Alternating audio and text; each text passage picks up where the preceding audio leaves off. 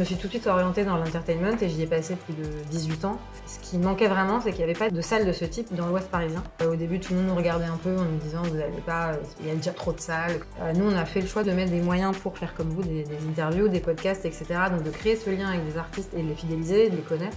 Tu peux pas prévoir si l'artiste va être en forme, si ça va bien se passer, si tu vas pas avoir une grève de métro qui va, elle, empêcher le public de venir parce qu'on a eu que ça marche dans les deux sens. Après, les salles, elles ont du boulot, oui, sur vraiment plutôt l'expérience, encore une fois, avant ce qui va se passer sur scène le spectacle vivant restera euh, vivant.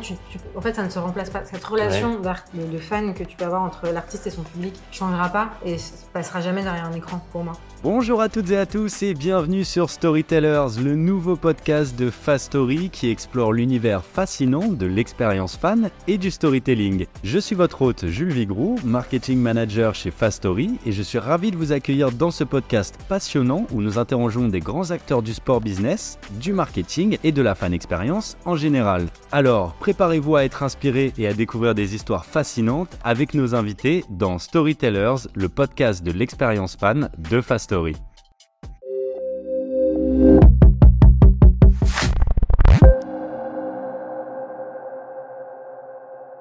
Aujourd'hui, nous avons le plaisir de recevoir Mélissa Saint-Fort, anciennement directrice de la communication et du marketing et des partenariats à la scène musicale et aujourd'hui directrice de la RSE au groupe TF1. Bonjour Mélissa, comment vas-tu? Bonjour, ça va et toi? Très bien, merci beaucoup d'avoir fait le déplacement et d'être venue euh, pour ce podcast, ça me fait très plaisir. Est-ce que tu pourrais euh, rapidement faire une petite euh, introduction, te présenter un petit peu rapidement aux personnes qui nous regardent ou qui nous écoutent, sachant que tu es arrivé très récemment à TF1, donc peut-être plus tes expériences avant ça. Euh, avant ça, euh, j'ai fait une prépa, une école de commerce assez généraliste à l'ESCP et j'étais passionnée en fait de musique, de danse, de spectacle. Donc je me voyais pas du tout faire euh, du conseil de la finance ou bosser dans le luxe et la mode. Donc je me suis tout de suite orientée dans l'entertainment et j'y ai passé plus de 18 ans dans différentes boîtes de production de spectacles, des théâtres ou des maisons de disques, voilà, pour terminer effectivement la scène musicale. Euh, j'ai travaillé sur des fonctions au global de marketing, communication, business développement, production dans plusieurs boîtes. Et là, ça faisait six ans que j'étais donc euh, directrice marketing comme euh, à la scène musicale, qui est une filiale de TF1. Très bien, très clair. Et donc, donc en fait, le, le, enfin, si on regarde un petit peu ton mm. CV on regarde un petit peu tes anciennes expériences, c'est très très lié au milieu musical. Est-ce que c'est vraiment quelque chose de passionnel euh, personnellement en fait? Et tu as juste essayé de rendre ton professionnel euh, OK, tout simplement. J'ai jamais réussi euh, et aujourd'hui aussi d'ailleurs dans le cadre de mon nouveau poste en fait à décorréler mes passions ou mes mes envies de mon travail. Je trouve ça très compliqué, ça dépend des gens hein, mais très compliqué de travailler dans un univers que tu n'apprécies pas ou d'aller au boulot un peu comme une machine. Moi, j'ai besoin d'allier les deux. J'ai toujours été passionnée de musique et de danse. Mm. Euh, chez TF1, il y a aussi du contenu, mais surtout dans la RSE, il y a aussi tout le sens de l'engagement, euh, le lien avec la planète, enfin le monde d'aujourd'hui. Et voilà, et même sur mes expériences précédentes, c'était important pour moi de, vivre de ma passion. Quoi, ok, tout, simplement. c'est très inspirant. Et, euh, et, en fait, après, enfin, tu as eu de nombreuses expériences, comme on disait, tu as travaillé au Théâtre Mogador pendant plusieurs années. Euh, donc très lieu euh, iconique euh, pour les comédies musicales à Paris. et tu as travaillé donc avec l'adaptation du Roi Lion, si je dis pas de bêtises. Et donc pareil, un des piliers aussi de la comédie musicale partout dans le monde pour le coup. Qu'est-ce que pour toi une expérience fan réussie? Parce qu'on considère quand même, enfin, la, comédie musicale du Roi Lion a gagné un nombre de, prix incalculable entre les Emmy ou autres, euh, et donc c'est considéré comme une expérience fan à part entière. Qu'est-ce qui pour toi, euh, voilà, fait une expérience fan réussie Grande question. C'est vrai que sur des marques euh, comme le Roi Lion ou des artistes en tout cas qui ont beaucoup de fans, c'est plus facile parce que tu as déjà une forme d'addiction ou d'amour pour le produit mm. final entre guillemets en question. Le Roi Lion et en l'occurrence Disney, ils sont très très forts pour ça. Ils travaillent dès le début, dès la sortie du film jusqu'à ça fait plus de 30 ans après. Ils travaillent très bien cette marque-là et la relation aux fans. Euh, et ça passe euh, par un milliard de choses. Ça passe par euh, les produits dérivés, ça passe par l'expérience client que tu vas avoir en ligne mm. dès les premiers contenus sur les réseaux sociaux jusqu'au moment où tu vas acheter ton billet, quand tu arrives à l'entrée du théâtre, quand tu es en salle, quand tu repars. Donc ça passe par plein de détails qui vont être aussi petits, entre guillemets, que le choix de, de, la tenue vestimentaire des hôtesses qui vont t'accueillir dans le théâtre, par exemple. Euh, parfois même leur nom, le fait qu'ils aient leur nom, tu vois, mm. sur une petite plaque, etc. La qualité des produits dérivés, la qualité de l'offre restauration-boisson. Euh, ça peut passer par, euh, évidemment, le lien que tu vas essayer de créer avec les artistes eux-mêmes. C'est-à-dire que tu as, là en l'occurrence, on parle du Roi Lion, mais c'est mm. valable aussi pour, pour n'importe quel concert. C'est si l'artiste ou la troupe, en l'occurrence, te donne aussi des choses te donne accès à des coulisses, te, te, te donne l'impression de te parler à toi personnellement, mmh, ça va quand même tout changer. Euh, et ça va te permettre d'entretenir cette relation fan. Et euh, finalement, la relation fan, elle n'est pas juste de 20h à 23h au moment du concert ou du spectacle, elle est bien avant et bien après. Et c'est ça qui permet de la faire durer. Et le cas du Roi Lion est un super exemple, parce que ça fait 30 ans en fait que ça dure. Oui, ouais, c'est ça, qui, ça qui est complètement fou. Et encore aujourd'hui, euh, ça, reste un carton euh, mondial. Quoi. Et, tu, et, surtout, là où ils sont très forts, c'est qu'en fait, bah, c'est les parents et les enfants et ainsi de suite. Si tu remontes aux années 90, quand le film est sorti, moi je l'ai vu, gamine, j'ai travaillé dessus il y a 15 ans et j'ai emmené ma fille ouais, 15 euh, ans après alors qu'elle était pas née quand j'étais à Mogador. Et tu vois, c'est un truc qui se. C'est générationnel. Ça aussi, c'est très fort. Ouais, c'est fort. On est bien d'accord. Et, euh, et, justement, euh, plus sur le côté, plus sur ton côté marketing cette fois-ci, comment on fait pour réinventer, ou en tout cas pas pour réinventer, mais pour faire perdurer un spectacle comme ça? Parce que moi, étant, j'ai 27 ans aujourd'hui, il y a 15 ans, voilà, j'étais quand même pas très grand, mais j'ai le souvenir vraiment de de les, les, des affiches en fait du roi lion qui aujourd'hui sont encore les mêmes. Et, et, donc comment on fait pour et tandis que j'ai toujours envie d'y aller quand même 15 ans plus tard. Comment on fait pour pour garder ce contact-là malgré euh, le non-changement, quoi, ou le petit changement? C'était pas évident euh, pour nous à l'époque, et je pense pour les nouvelles équipes aujourd'hui, parce que ça peut paraître lassant, en tout cas en tant qu'équipe marketing, mm. le même visuel, le même logo, le, même, jaune, etc. Tu as quand même des variantes, euh, mais c'est vrai que ça peut être difficile, et ça passe par beaucoup de créativité et d'innovation. C'est-à-dire que euh, évidemment, il faut du plan média massif, il faut de l'affichage partout dans Paris. C'est comme ça qu'on reconnaît cette fameuse affiche. Même si tu vas à New York ou euh, à Londres, tu vas la, reconnaître. Donc là-dessus, euh, c'est pas pour rien que c'est ce même jaune et ce même visuel. Après, pour que tu arrives à avoir des spectateurs sur trois ans d'affilée en ne faisant pas que de l'affichage ou de la pub télé, il faut plein d'autres petites choses événementielles et qui vont t'aimer ton année. Et donc ça passe effectivement soit par des contenus un peu innovants, un peu marrants sur les réseaux mhm. sociaux, chose que moi j'avais pas forcément il y a 15 ans. Il n'y avait pas à l'époque quand même, bien sûr. Euh, Et qui font très bien aujourd'hui avec des TikTok de coulisses, avec euh, euh, voilà, plein de les artistes eux-mêmes qui se mettent en scène et qui publient sur leur compte. Alors qu'il y a 15 ans, on pouvait avoir cette peur de dévoiler trop de choses. Il y a, il y a encore aujourd'hui d'ailleurs des productions ou des artistes qui euh, sont pas à l'aise à l'idée de tout montrer. D'autant plus avec Disney. Voilà. Alors, et à l'inverse, aujourd'hui, on se rend compte qu'en fait, tu es un peu obligé et finalement, ça marche très bien. Les gens veulent voir ça, veulent, veulent voir l'envers du décor. Ouais. Tu as les contenus, tu as le côté journée portes ouvertes. On en a fait il y a 15 ans, ils en refont une en juin, par exemple. Euh, ça peut être euh, des programmes courts à la télé ou des choses, encore une fois, qui vont te donner plus de billes finalement sur l'envers du décor du spectacle. Ça peut être de l'événementiel dans des lieux de manière insolite et imprévue. Euh, c'est un peu tout ça, quoi. Sur d'autres grandes marques comme euh, Mamma Mia, à l'époque, on a aussi fait euh, des trucs un peu marrants, du genre, si tu viens en robe de mariée, t'as une réduction. Donc, on avait plein de nanas qui venaient se changer dans les toilettes pour se mettre en robe de mariée, parce que le spectacle, voilà, ça représente cette histoire de mariage. Et donc, le fait d'aller créer des coups un peu marrants fait aussi que tu vas avoir des retombées presse avant, après, et ça te permet d'exister dans le temps. Ok. Ok, très clair. Bah, on a la recette maintenant alors pour faire perdurer euh, un bon spectacle. Euh, et, pour passer un petit peu, euh, on, avance un petit peu dans le temps. Tu travailles donc à la scène musicale. Euh, tu as fait partie des, des, des, des personnes qui ont euh, créé, si je peux mmh. dire, la scène musicale. Tu étais là au tout début, parce que la scène musicale, ça a 6 ans, quelque chose comme ça, donc, euh, donc tout nouveau. et comment on fait pour, pour comment on fait quand une salle nouvelle comme ça arrive dans une ville comme Paris, mmh. qui est déjà remplie de salles de concert, de salles d'enregistrement ou autres, comment la scène musicale arrive à se faire une place à ce moment-là, ou comment vous, en tout cas, vous, vous avez fait pour pour bah oui mettre la scène musicale sur la carte de Paris quoi. Ça a été très dur parce qu'effectivement, euh, au début, tout le monde nous regardait un peu en nous disant Vous n'allez pas, il y a déjà trop de salles, que ce soit dans l'univers euh, de la musique classique et des lieux publics type euh, la Philharmonie et tout, parce qu'on a un auditorium, et que ce soit pour la grande scène, bah, qui est concurrente directe du Zénith ou de l'Olympia, ou de, pas forcément des arénas parce qu'on est plus petit, mais il y a déjà beaucoup de salles. Après, ce qui manquait vraiment, c'est qu'il n'y avait pas de, type, de salle de ce type dans l'Ouest parisien. Donc là-dessus, on avait quand même une vraie force concurrentielle, et donc on s'est dit, il faut aussi qu'on capitalise dessus, vraiment. Et donc on a beaucoup communiqué en local sur le département des Hauts-de-Seine et l'Ouest parisien en se disant, notre cœur de cible, il est là, il est là parce qu'on était conscient aussi que ce public-là avait la flemme de traverser tout Paris, des fois, pour aller au Zénith ou à la Philharmonie de Paris. Et l'inverse étant valable aussi. Donc là-dessus, on, finalement, on ne s'est pas trop concurrencé. Euh, après, il y, a un travail de longue haleine, hein, sinon après je peux en parler, mais au début ça a été dur, de, positionnement du lieu par sa programmation, mhm. sa qualité artistique, euh, la communication qu'on en a faite, les moyens marketing qu'on s'est donnés, donc les plans de com, euh, la qualité de notre site internet, le fait de vendre beaucoup de billetterie en direct aussi et d'avoir de la data pour pouvoir parler aux gens derrière tout ce qu'on a fait en contenu sur les réseaux sociaux, où pas mal de salles euh, ne le font pas tant que ça finalement. Quand tu es juste une salle qui, qui loue euh, en externe, type un Olympia ou un Zénith, tu as un peu moins la main sur les artistes et sur le contenu.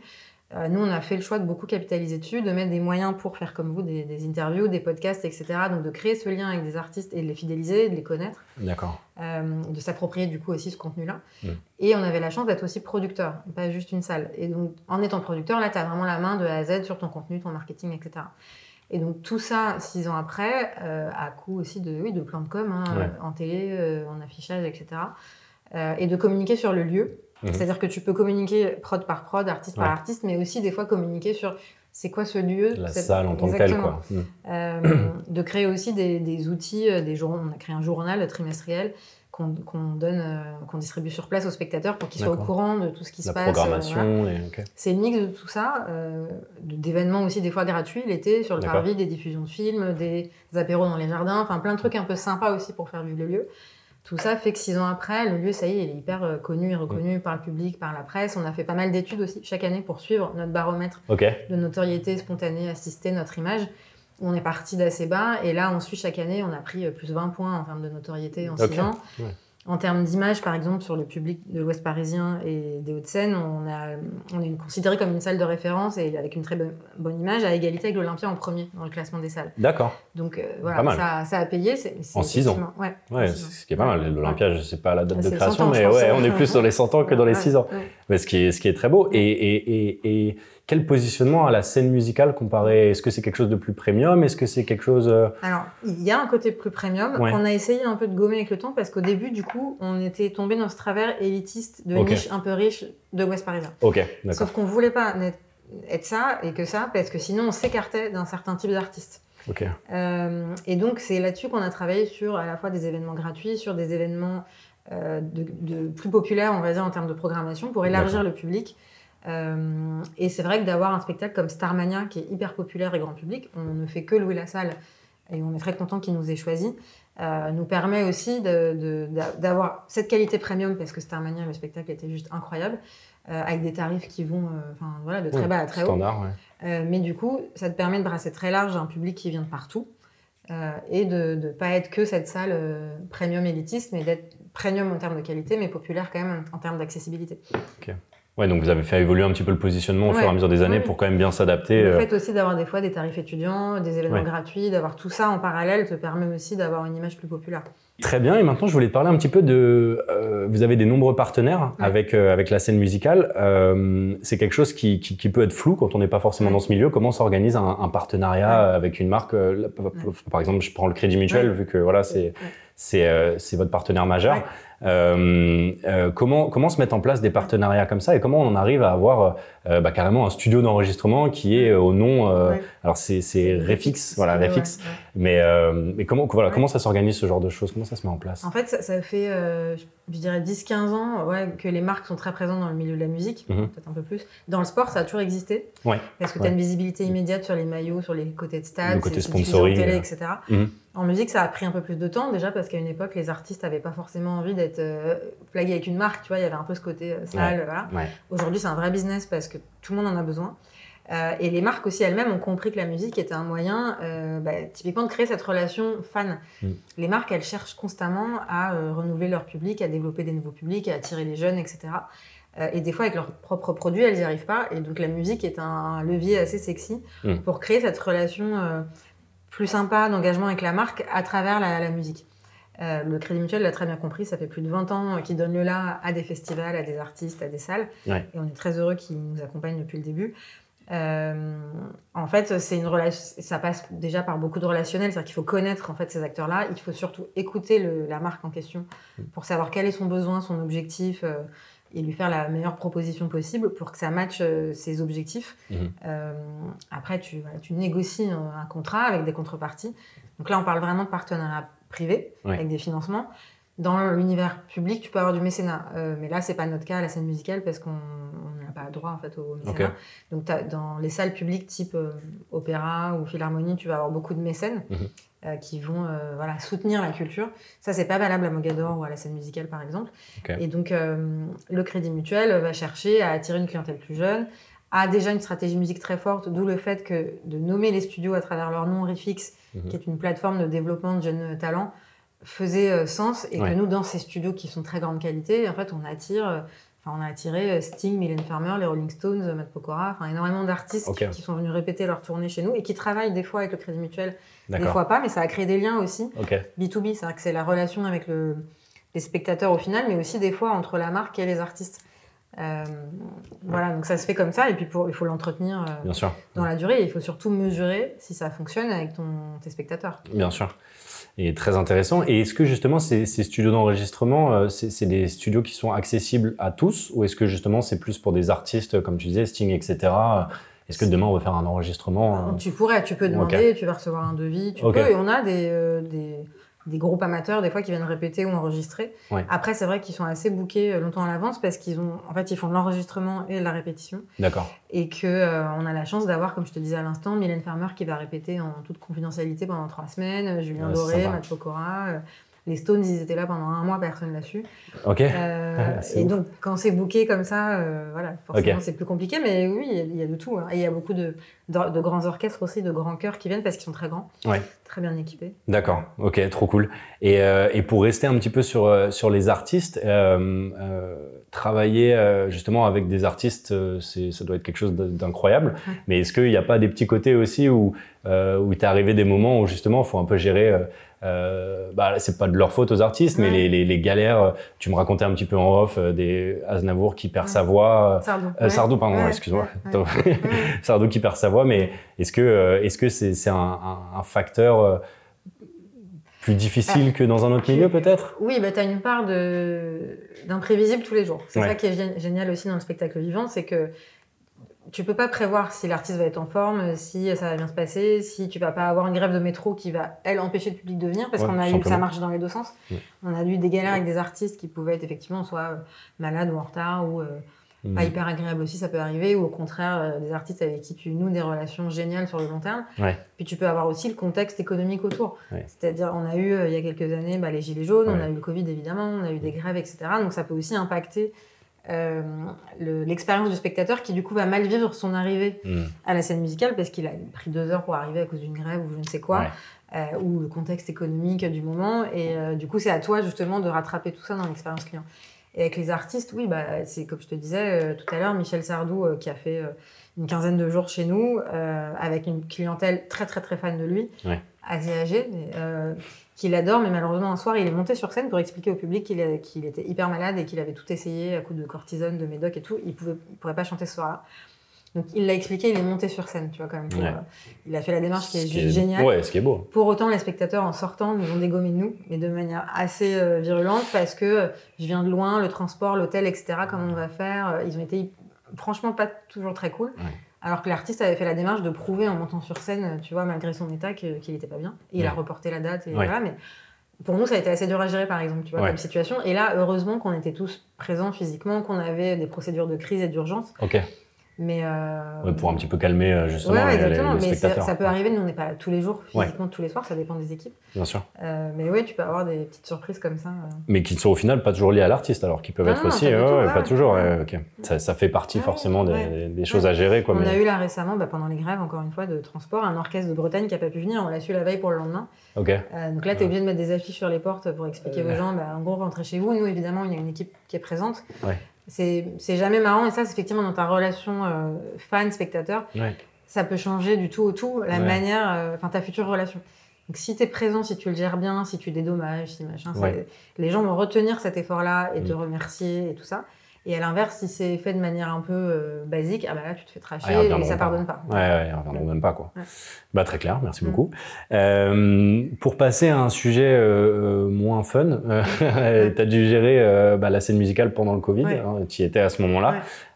comment on fait pour maintenir du lien, justement, avec quelque chose qui qui vit sur le lien en fait? Enfin, une, salle a besoin du lien pour vivre. Comment on, on s'adapte, on, fait avec, mais comment, comment vous avez fait vous par exemple? Ça a été effectivement très dur et euh, beaucoup de salles se sont dit bah, on va rediffuser des captations, on va faire des, des live streams euh, de, concerts qui devaient quand même avoir lieu, mais avec des salles vides, etc. nous, on trouvait ça un peu, euh, un peu triste et pour le coup pas vivant. Pour nous, le spectacle vivant doit être vivant et de le faire à moitié, de, perdre cette connexion directe avec le public, c'était pas notre choix. Donc on a fait le choix de créer des contenus exclusifs à ce moment-là. Avec entre autres le soutien de TF1 qui est donc un de nos actionnaires majoritaires et euh, on a créé pas mal de programmes courts à l'antenne, euh, des duos longue distance et un autre programme qui s'appelait euh, Ma plus belle histoire pour remettre l'artiste au cœur du sujet. Euh, duo longue distance c'était assez inédit, c'était deux artistes qui s'étaient jamais rencontrés, qui étaient confinés chez eux, qui devaient faire un duo donc avec leur iPhone à distance entre eux quoi. Et ma plus belle histoire, c'était l'artiste qui faisait une déclaration d'amour à son public qu'il n'avait pas vu en fait depuis longtemps. Et on sentait vraiment les artistes pris Ah ouais. au cœur voilà, par le sujet. Et qui aussi, aussi en version digitale montraient euh, les professions de l'ombre, qui elles aussi ont galéré pendant ces années-là. Parce qu'on a beaucoup sûr. parlé de l'artiste, mais les techniciens, les producteurs, Ouais. les managers, les maquilleurs, tout ça. euh, donc on les a aussi mis en avant à ce moment-là. On a créé des podcasts aussi, euh, emportés par la scène à ce moment-là, où on a donné la parole aux artistes pour qu'ils nous parlent de live, de comment ils préparaient leur tournée, de ce qui leur manquait, des répétitions, de tous ces aspects dont on parle assez peu en promo. Parce qu'en général, on parle de la musique en tant que Bien telle, de l'album, Ouais. mais on parle pas finalement de la tournée. Euh, donc on a créé tout ça et ça nous a permis de garder le lien euh, avec nos fans, en tout cas en digital, hein, à travers Ouais. les réseaux sociaux, les newsletters. Ouais. Ça a plutôt bien marché. On a eu la chance aussi d'avoir quelques émissions de télé qui se sont tournées à ce moment-là, donc ça nous a permis de rester, euh, voilà, de rester vivant et de garder ce lien euh, avec les spectateurs euh, en permanence. quoi. Et puis ça, ça a même permis de créer des, des, des, bah, des contenus et des choses qu'on n'avait pas vues avant au final. Parce que c'est vrai que parler du côté un petit peu backstage Ouais. des artistes, ça se fait assez rarement, Ouais. ou du moins avant. Ouais. Et là, on découvre des choses, bah, comme tu dis, sur les techniciens ou autres. Moi, j'ai vu pendant ces périodes-là un tas de choses sur tous ces métiers de l'ombre. Et, et c'est super intéressant qu'au final, oui, ce, ce moment un petit peu triste pour tout le monde, les artistes et tout ça, a pu créer des, nouveautés des nouveautés, grave. Et puis, ce qui est intéressant, c'est de se dire que vous aviez que 6 ans, non, même pas à l'époque, vous aviez Non, que on 4 avait- ans. ouais. 3 ans, 4 ans, et Ouais. vous avez quand même réussi Trois à, ouais, Ouais, 3 ans à survivre à ça, et en plus à innover. Donc, euh, donc c'est, c'est, c'est très admirable. Euh, euh, et, et, et maintenant, euh, je, je voulais savoir, toi, pour toi, c'est quoi le- l'avenir des salles? Parce que donc, bon, aujourd'hui, maintenant, tu es passé au groupe TF1, on en parlera un petit peu après, euh, mais je pense que tu t'y intéresses Ouais, toujours autant. Euh, pour toi, comment, comment les, les... Parce qu'on a une ère où il y a beaucoup Internet, où la nouvelle génération s'intéresse beaucoup moins au spectacle vivant, s'intéresse un petit va même moins au cinéma. Enfin, on se déplace de moins en moins, on a quasiment tout sur le téléphone. Comment, pour toi, tu vois le futur des, des salles de concert ou qu'est-ce qu'ils doivent faire pour Ouais. rester à flot à ton avis? Bah, alors, si tu veux, après le Covid, tout le monde nous a dit euh, qu'on allait galérer, que les gens n'allaient pas revenir en salle, ce qui était vrai pour le cinéma ou le théâtre parisien, par Ouais. exemple, c'est pas faux. Par contre, si tu prends le cas du Roi Lion à Mogador ou nous de la scène musicale l'année dernière, on n'a jamais été aussi rempli. Ok, Ça a été notre meilleure année et vraiment, même euh, bien avant le Covid, enfin, que ce soit pour le Roi Lion ou. euh, donc effet inverse, quoi. Les gens Ouais, sont- effet inverse. Les- en fait, le spectacle vivant restera euh, vivant. Tu, tu- en fait, ça ne se remplace pas. Cette relation de, de fan que tu peux avoir entre l'artiste et son public ou une comédie musicale et son spectateur changera pas et passera jamais derrière un écran pour moi. Ouais. Ce qui change, euh, et si je prends même l'exemple du Lion il y a 15 ans et aujourd'hui, ça va être effectivement le digital dans ce que ça t'apporte autour, les contenus, les coulisses, la manière d'acheter ton billet, les expériences, euh, éventuellement le NFT, ce genre de trucs. C'est du plus autour. Ouais. Après, le, ce qui se passe dans la salle, euh, tu prends des artistes comme M ou autre, enfin, ça fait des années qu'il est sur scène, qu'il fait des tournées géniales, ces salles sont toujours pleines, et je pense que dans 15 ans, ça sera encore le cas. Après, les salles, elles ont du boulot, oui, sur vraiment plutôt l'expérience, encore une fois, avant ce qui va se passer sur scène. Donc, soit ce qui va se passer sur le site internet ou les réseaux sociaux, soit dès que tu arrives devant la salle, donc la manière d'être accueilli, l'expérience que tu vas vivre dans les allées, la restauration, là-dessus, il y a l'innovation encore à apporter, même dans ta manière d'aller jusqu'à ton siège, ce genre de choses, et ce que tu fais aussi à la sortie, Mhm. et comment tu peux revivre l'événement euh, Ouais. après l'avoir vécu, le partager avec tes proches pour que ça crée d'autres fans. Mhm. Mais, euh, mais par contre, le contenant, enfin vraiment ce qui va se passer sur scène, pour moi, ça restera. euh, je pense qu'on a encore de longues années euh, devant nous. Euh, et les différences, à la limite, entre les salles, ça, ça- ça se joue soit sur effectivement la jauge, la modularité, donc la, la capacité de passer d'un spectacle à l'autre en Ouais. très peu de temps. Mhm. La capacité, pourquoi pas, de le retransmettre quand même en direct pour ceux qui n'ont pas pu aller en salle. Parce que par contre, les concerts qui marchent, c'est vrai que tu as toujours une frustration. Bah, que c'est complet et que tu n'as pas pu aller voir Beyoncé et Aya Nakamura qui jouaient en même temps, l'une au Stade de France, l'autre à la Caro Arena, et c'est complet, donc en plus tu as beaucoup de frustrés en extérieur. Donc peut-être que là, tu as quand même quelque chose à créer Ouais. pour le faire vivre dehors, mais finalement, ça concerne plus l'artiste que la salle. Ouais, ok. Donc pour les salles, normalement, leur futur est quand même assez euh, à tes Ah, yeux. ouais, ça, ouais, ça- c'est- on est bien. Ouais. Trop bien. Euh, et, et maintenant, bah, je voudrais parler un petit peu de TF1, donc Ouais. euh, ton, ton, ton nouveau poste Ouais. euh, en tant que, que responsable de la RSE au groupe TF1. tu as toujours été beaucoup dans le, le- le marketing, la communication. Pourquoi la RSE Qu'est-ce qui t'a fait en arriver là? Il y, a plein de choses. Alors, dans la RSE, il faut savoir qu'il y a tout ce qui est environnemental mhm. et tout ce qui est sociétal. Et ça concerne l'entreprise en, interne, donc les employés, ou ce qu'elle dégage, elle, en termes de CO2 et tout. Et en, mais en l'occurrence pour TF1, en tant que média, ce qu'elle va diffuser à l'antenne et le rôle d'influence qu'elle a sur le, public, quoi, enfin l'audience. Et euh, c'est vrai que, alors il y avait de ma part un mix de lassitude peut-être du marketing et du spectacle vivant parce que ça fait 18 ans que j'y suis et que ça reste un, un petit écosystème et que je connaissais un peu les rouages par cœur, mais j'avais envie de me renouveler, de me challenger. D'accord. perso. Et après, tout ce qui est, on va dire, sociétal, donc les sujets de diversité, d'inclusion, de parité, ça, ça m'a toujours animé à titre perso, euh, pour des raisons personnelles, parce que je suis née au Liban, que mon mari il est né en Haïti, qu'on a des histoires très différentes tous les deux, que voilà, euh, que ma première troupe de danse, elle s'appelait Mixité, et que du coup, ça parlait de mixité culturelle et de styles de danse différentes et d'origines différentes. Voilà. D'accord. Euh, et que je trouve effectivement, la France a vachement évolué là-dessus, mais que voilà, c'est important de montrer à la fois à l'antenne et en l'occurrence à la scène musicale aussi dans nos spectacles une grande diversité culturelle, de montrer fait, pour moi, c'est une grande richesse. Donc euh, ça, ça m'a toujours animé. Et c'est vrai qu'à la scène musicale, pour le coup, alors là, on passait euh, du rock au rap au jazz avec des artistes euh, de tous les pays du monde. Enfin, donc ça, ça, ça, a toujours été important pour moi.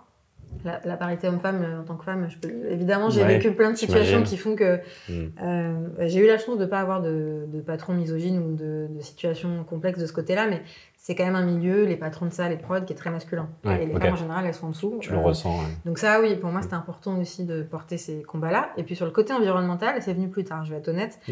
Ça vient déjà, je pense, quand tu as des enfants. Là, j'en ai deux. Mmh. Tu te rends compte euh, à travers eux euh, de, voilà, de, effectivement, la, disparition de certaines espèces animales, de pas mal de choses où tu te rends compte, euh, tu te dis, mais quel monde tu vas leur laisser? Tu commences à te questionner. Mmh.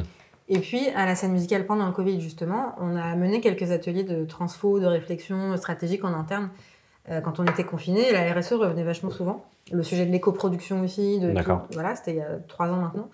Et je me suis rendu compte euh, qu'on euh, était un peu encore à zéro en France au niveau de l'éco-production. On n'était pas très bon.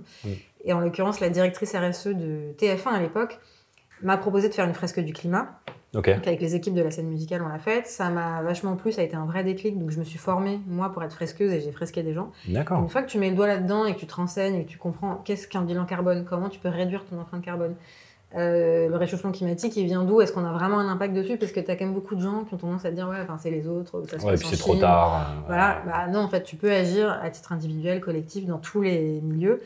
Et c'est vrai que le milieu de la prod musicale, de la prod d'émissions télé et tout ça, en France, en tout cas, elle, en est au début de cette histoire-là. Et en fait, il y a un, gain euh, énorme, je pense, à faire euh, pour euh, décarboner. pour aussi sensibiliser le, public, donc via bah, soit l'artistique, soit en l'occurrence chez TF1, via les programmes à l'antenne. Et ça, ça m'a. Ouais, c'est un vrai déclic d'il y a 2-3 ans. j'ai dû mener des ateliers voilà, de, de carbone évité, ce qu'on appelle et à la scène musicale, on s'est rendu compte qu'on pouvait. Euh, carbone évité, c'est ni le carbone euh, compensé en plantant des arbres, ni la réduction de ton empreinte carbone. C'est tu fais en sorte d'éviter complètement d'arrêter une activité, par exemple, ou d'arrêter de faire quelque chose qui émet du carbone. D'accord. Et à la scène musicale, en faisant ce, cet atelier-là, euh, on s'est rendu compte que bah, une, salle de, une salle de spectacle, comment elle peut décarboner les choses, c'est en agissant sur le transport des spectateurs, qui mhm. est la première source finalement d'émissions de CO2 pour un spectacle. Celle des artistes aussi, mais euh, tu as des artistes qui malheureusement sont obligés de venir en avion s'ils viennent des États-Unis. Voilà. Hmm. Après, tu peux produire plus local et donc faire en sorte d'avoir des artistes qui viennent de plus proches. Euh, tu peux agir sur ça, tu peux agir sur euh, tes ventes d'eau ou de bière au bar, la provenance de tes produits, tes choix de voilà, ton offre. Hmm. Il y a pas mal de réflexions comme ça. Et puis à l'échelle de TF1, c'est colossal. Le champ des possibles est colossal et c'est passionnant du coup. Et j'avais envie d'aller vers quelque chose de nouveau, de me sentir ouais, plus utile et de mener un peu ces chantiers. Qui, on, on est aux prémices de ça en fait. Euh, en France un peu partout et c'est passionnant. Ouais, ok. T'aimes bien faire partie des, des, choses quand elles commencent, on dirait. Ouais, on dirait, ouais. T'es souvent dans, les, dans le début. Euh. Ouais, ouais, c'est vrai. Il y a l'IA, sinon, si tu veux, en ce moment. Non, mais euh, franchement, on regarde aussi. Hein, ok. c'est intéressant. Et, et, et, et, moi, je me demandais, tu passes d'un milieu quand même où justement les les liens avec le public euh, sont, sont, identiques. Hein. Il, y a, il, y a, du lien dans les deux, que ce soit la TF1 ou la scène musicale, mais on est un lien digital un peu plus avec TF1. Est-ce que ça, tu l'appréhendes? Est-ce que ça te dérange pas? Est-ce que tu n'as pas peur, de, après 18 ans justement, de, de scènes vivantes et de gens qui viennent voir des spectacles, etc. Est-ce que là, t'as pas peur que ça te manque un petit peu cette chose-là C'est possible. Je te dirais ça dans quelques années. Après, je continuerai euh, d'aller à la scène musicale régulièrement, d'aller moi à des concerts, des spectacles, etc. C'est une passion. Euh, oui. Et puis après, tu, en produisant des contenus euh, télé, alors on a quand même des émissions, tu vois, de variété et tout ça. Et en fait, même si ton, tes téléspectateurs ils sont derrière un écran, mm. on a un contact quand même assez direct avec eux parce que tu suis les audiences. Il y a des études marketing hyper précises, donc tu vois ce qui marche, ce qui marche pas. Les, les spectateurs de TF1 nous parlent aussi à travers les réseaux sociaux, à travers pas mal de choses. Donc tu les sens. Alors évidemment, je les vois pas en vrai, mais on va quand même sentir ces choses-là. Et pour, en tout cas, pour revenir à la RSE, euh, le public pardonne plus trop par rapport à ces sujets-là aussi. Et ça, pareil, on va le lire, on le voit, on constate. Les médias aussi, nous, enfin, les autres médias nous en parlent. Donc euh, c'est euh, une relation qui est différente, mais. Voilà. Mais ça, ça va être bien aussi. on te souhaite plein de bonnes choses là-dedans, en tout cas. Et, euh, et une, une, une, petite autre question sur, le, sur la RSE. Euh, là, c'est plus général. Euh, mais on, on, entend beaucoup de choses aujourd'hui. Euh, enfin, on appelle ça du greenwashing, mais on entend voilà, on entend vraiment énormément de choses de toutes les sociétés mm. possibles.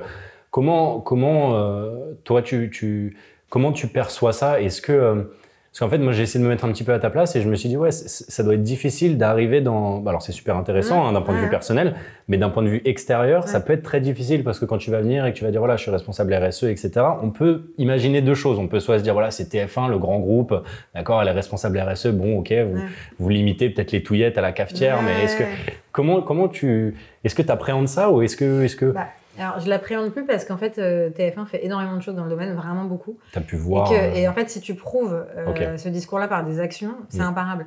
Après, oui, il y a du greenwashing un peu partout. Il y a des entreprises, je ne les citerai pas, qui mm-hmm. clairement, dont, l'industrie même est polluante et du coup, c'est compliqué si tu veux d'avoir un discours vert quand de base, voilà. C'est pas le cas de TF1 parce qu'en tant qu'entreprise pure et dure, on, est juste une tour de bureau. On a mm-hmm. énormément réduit déjà depuis. La RSE chez TF1, elle existe depuis 16 ans. Ils ont fait leur premier bilan carbone il y a 15 ans. Donc ils étaient hyper en avance sur le sujet. Et du coup, ils ont déjà euh, énormément réduit euh, leur, leur, bureau, leurs économies d'énergie. Enfin, c'est pas que la touillette de café. Ils ont déjà fait plein de choses à ce niveau-là. Et par contre, là où ils prennent un rôle euh, qui double chaque année, c'est sur la diffusion de contenu à l'antenne en rapport avec la transition écologique. D'accord. pour sensibiliser le public. Ça, ils ont un rôle très fort là-dedans et ils le prennent vraiment à bras le corps. Je vous invite à voir, là, il y a un contenu qui est sorti il n'y a pas longtemps. Ils ont une capsule qui s'appelle Notre Planète, mhm. qui passe souvent dans les JT et qui est faite souvent en réalité augmentée. Oui, oui. Et euh, il y a une vidéo là où on t'explique le réchauffement climatique avec des images de synthèse derrière toi, avec euh, la fonte des glaces, avec. Euh, et en fait, là, ça allie innovation, pédagogie, sensibilisation. C'est des très beaux sujets pour lesquels TF1 gagne régulièrement des prix. Enfin voilà. Et en fait, quand tu prouves tout ce qu'on fait déjà, j'ai aucun problème après à défendre mon discours. Après, ce qui est pas évident, c'est de, de moi-même, en tout cas, enfin, au nom de TF1, d'aller communiquer ouvertement dessus. C'est-à-dire qu'il y a un défaut de communication. Ouais, c'est plus ça. Mais si, si demain on se met à le dire en publicité, là, c'est pas évident parce qu'on peut se dire, attends, mais pourquoi ils se mettent à le dire? Là, c'est un danger de greenwashing. Mm. Nous, on fait les choses. Si on nous questionne, on répond, on argumente, on a des trucs. Et euh, franchement, euh, pour le coup, euh, une entreprise média, là où elle peut polluer entre guillemets et du coup dépolluer, c'est dans sa manière de produire les contenus. Donc là, on fait un énorme travail de formation des, gens. On s'est engagé à former 100% de nos équipes euh, d'ici la fin de l'année prochaine à la transition écologique. Il y a déjà euh, la moitié des équipes TF1 qui ont fait des formations sur le sujet. D'accord. Euh, et pour petit à petit éco-produire nos, programmes ou acheter des programmes éco-produits auprès des producteurs auxquels on les achète. Ok. on a même mis des clauses dans, dans, nos contrats en fait en rapport avec ça. Euh, aujourd'hui, le CNC va rendre aussi obligatoire ces aides en rapport avec les bilans carbone, donc ça avance euh, très vite. Mmh. Et du coup, nous, on, va accompagner les équipes pour euh, les former, pour qu'elles apprennent à éco-produire. Et ça veut dire, bah oui, faire attention au type de transport que tu utilises quand tu produis une série ou une, émission. C'est le catering que tu vas avoir en régie, pas avoir de madeleine en, emballage plastique individuel. Enfin, c'est des trucs aussi cons que ça, mais tout cumulé fait que voilà, tu vas réduire ton empreinte de 30% d'ici quelques années et j'espère freiner le réchauffement climatique. Quoi. Très bien, très clair. Bah oui, justement, c'est parce que tu disais que ça fait voilà 15 16 ans que TF1 fait déjà des actions, mais c'est vrai qu'on n'en entend pas forcément parler plus que ça. c'est pas évident de le créer sur le toit sans. C'est vrai, c'est vrai d'être accusé de greenwashing assez facilement, euh, comme certaines sociétés peuvent le faire ou en tout cas prétendent le faire. Très bien, très cool. Et, euh, et, et, je, voudrais, je voudrais finir par une petite question. Euh, Est-ce que tu pourrais nous donner un, un top 3 de euh, tes expériences fans les plus réussies? Alors, toi, en l'occurrence, c'est assez bien parce que ça peut être soit vécu en tant que fan, soit euh, justement, comme tu disais tout à l'heure, euh, la, la, petite expérience à Mamma Mia avec les fans et tout. Tu peux nous donner voilà, trois, trois expériences que tu as vécues, que tu as adorées Euh, dans le désordre, je sais pas les Oui, oui, premier. À titre perso, je dirais que les concerts de M. en-. Et pourtant, je suis pas fan de lui forcément, au- dans le sens où j'écoute pas sa musique tous les jours. tu D'accord. vois. Euh, par contre, en concert, il est incroyable. Et entre autres, ce qui le rend incroyable, c'est sa générosité à lui. C'est-à-dire que il fait quand même des concerts qui durent deux heures et demie. Il a un groupe live de dingue. euh, Enfin, tu vois, les décors, les lumières, etc. Il va dans le public régulièrement. Donc, tu as ce truc tout bête, mais même si ça dure cinq minutes, le fait qu'il soit à un moment donné à côté de toi et que tu le vois passer, machin, ça crée ce truc un Mm. peu spécial. Euh, et c'est vrai que le fait qu'il en fasse souvent mais, et qu'il change à chaque fois sa scéno, euh, etc., bah, ça rend le truc assez fou. Et je l'ai vu, euh, je sais pas, quatre fois déjà. À chaque fois, c'est différent. À chaque fois, tu ressors de là, c'est incroyable. Ouais. Et Alors qu'encore une fois, j'écoute pas toujours sa musique. Ok. Euh, autre exemple, rien à voir, là, c'est plus au niveau pro, c'est Dirty Dancing. On était coproducteur quand j'étais chez euh, Vente Privée, avec TF1 d'ailleurs à l'époque. Euh, c'est une, belle marque assez connue, assez girly et tout. Chez Vente Privée, on ne pouvait pas faire de prix réduit sur le tarif d'une si belle marque, alors on a créé des soirées filles où si tu venais à plusieurs copines, là tu pouvais avoir un, un- petit tarif préférentiel et des plus produits. On t'offrait le programme, des M&M's roses, des culottes roses avec undies, des parfums, des, euh, du vernis rose, etc. etc. Ah, total. Et, ça, et du coup, c'était que des salle et ça hurlait dans tous les sens. C'était une ambiance de dingue parce que là, tu te sentais dans un univers, la déco qu'on avait mis dans les allées, justement, était Ouais. rose. Les hôtesses étaient habillées en rose. Enfin, tu vois, quand je te la parlais tout à l'heure d'expérience client, Ouais. C'était de A à Z. Mm. Et c'était euh, vraiment trop marrant à vivre parce que, euh, même si on était ridicule, mais c'est drôle. quoi. Ouais, c'est crée le truc. euh, voilà. Trop bien. Après, effectivement, euh, en tant que fan, mais c'est là où le fait de travailler dans ce secteur est assez chouette, c'est que j'ai pu rencontrer plein d'artistes, euh, les interviewer dans Emporté par la scène et faire des découvertes, de, d'ailleurs de personnes dont je connaissais pas forcément bien la musique avant, mais que j'ai interviewé et que j'ai découvert en tant que personne euh, très sympa, j'ai eu des échanges vraiment très fluides avec, euh, enfin vraiment hyper agréables avec Taïk, avec Camille Lelouch, avec Gaël Faye, avec Iseut, qui étaient des personnes déjà que je connaissais pas du, du tout à titre perso, mais même Mm. dans la musique, j'étais pas forcément une grande Ouais. connaisseuse ou fan, et qui sont des personnes voilà, que j'ai pu revoir plusieurs fois dans les coulisses de la scène musicale, Mm. et qui ont été euh, vraiment adorables, généreuses, qui, qui ont fait des interviews de trois quarts d'heure au lieu de 20 minutes, enfin tu vois, des, des moments comme ça qui sont assez, euh, assez dingues, euh, et j'ai que j'ai eu la chance de vivre, effectivement. Ouais, ça devait être sympa. Ça devait être cool comme, comme organisation Ouais. pendant le Covid. Ouais. Et bah, très bien. Merci beaucoup, Mélissa, pour, euh, pour toutes ces réponses. Merci à toi. Et peut-être à une prochaine dans un, dans un futur podcast. Ouais, avec plaisir. Merci beaucoup. Bonne journée. Merci d'avoir écouté Storytellers. Chez Fast Story, nous sommes convaincus que l'expérience fan est la clé de la réussite des marques et c'est pourquoi nous mettons cet élément au centre de toutes nos actions. Nous sommes déterminés à aider nos clients à créer des expériences qui représentent leur communauté et qui établissent des liens émotionnels forts avec leurs fans. Nous espérons que notre podcast vous a inspiré à créer des liens plus forts avec votre communauté. Si vous êtes intéressé pour une démonstration de l'outil Fastory, alors n'hésitez pas à vous rendre sur notre site internet fastory.io pour y découvrir nos nombreuses réalisations. Et comme toujours, si vous voulez en savoir plus sur les bonnes pratiques de l'engagement ou tout simplement échanger à propos du podcast, n'hésitez pas à nous envoyer un petit message sur nos réseaux sociaux at Fastory et surtout à vous abonner à ce podcast. Merci encore de nous avoir écoutés et à bientôt sur Storytellers.